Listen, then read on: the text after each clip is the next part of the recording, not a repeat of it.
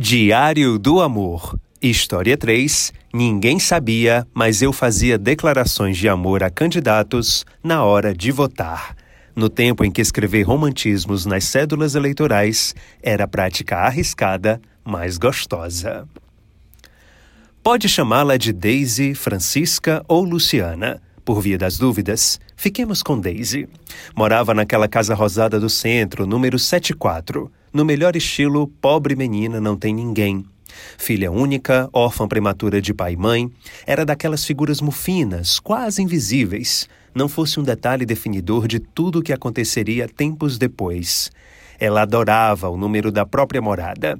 74 era verbo e santuário. Monumento. Foram 74 as vezes em que tomou banho de mar, pelinhos da perna arrepiados devido à frieza da água. Na época da escola, chegou a contar 74 lápis do jardim ao ensino fundamental 2. 74 quase namorados, astros de Hollywood estampando as paredes do quarto, e mais 74 vezes em que disse biluto, palavra preferida. 74 filmes assistidos, canções escutadas, livros conferidos. Coleção robusta de Daisy. Então não houve surpresa quando, no ano em que se tornaria oficialmente cidadã brasileira, eleições batendo a porta, disputa para eleger o novo governador do Ceará, ela se achegou ao candidato de número 74.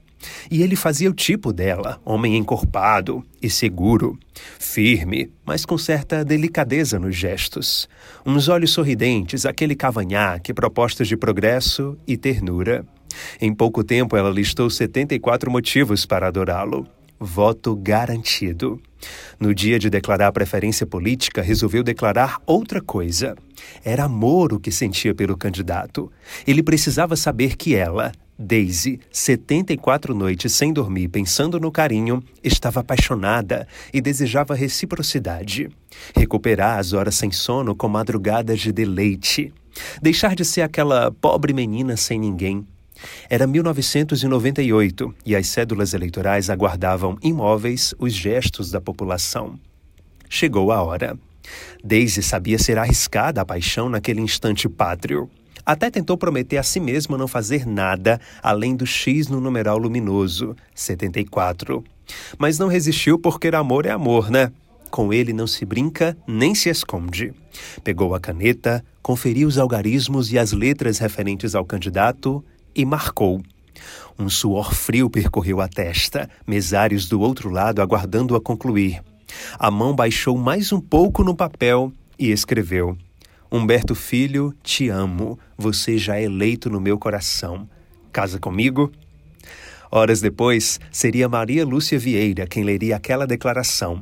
Certamente não pertenceria a Daisy, essa perso personagem fictícia que criei para falar de uma prática bastante comum no período eleitoral antes do advento das urnas eletrônicas. Mas ela leria mesmo assim porque eram muitas as Daisys, Franciscas e Lucianas, bem como Davis, Robertos e Lúcios, que se derramavam em romantismo no instante do voto. Maria Lúcia é juíza do Tribunal de Justiça do Estado do Ceará e juíza titular da Vara da Violência Doméstica do Crato. Com 25 anos de magistrada, já viu de tudo nas outroras cédulas de votação, apesar de ter vivenciado apenas uma eleição nesse formato em 1998. No ano 2000, as urnas eletrônicas já estavam entre nós.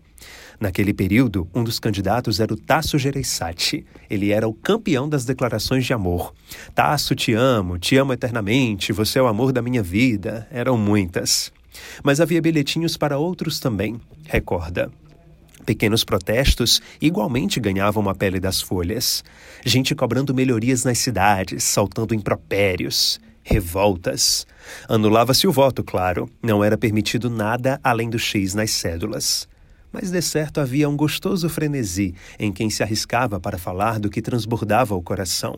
Eu não sei por que havia essa motivação, não sei o que se passa na cabeça das pessoas para fazer isso. Só Deus sabe, brinca Maria Lúcia. A eleição é um ato solene. Você fica emocionado, queira ou não queira.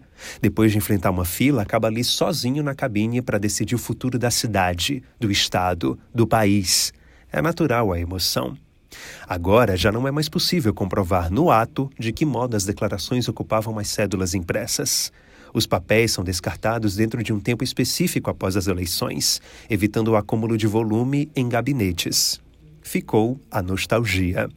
Ficaram também os amores velados, confissões miúdas. Quem dirá do futuro de Daisy? Seu Humberto Filho foi eleito? Sentiu pulsar no peito o chamego dela? Como seriam as próximas 74 noites e além? Talvez apenas dar amor já seja um estado supremo de felicidade.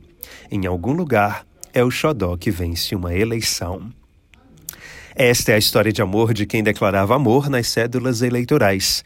Envie a sua também para diego.barbosa.svm.com.br.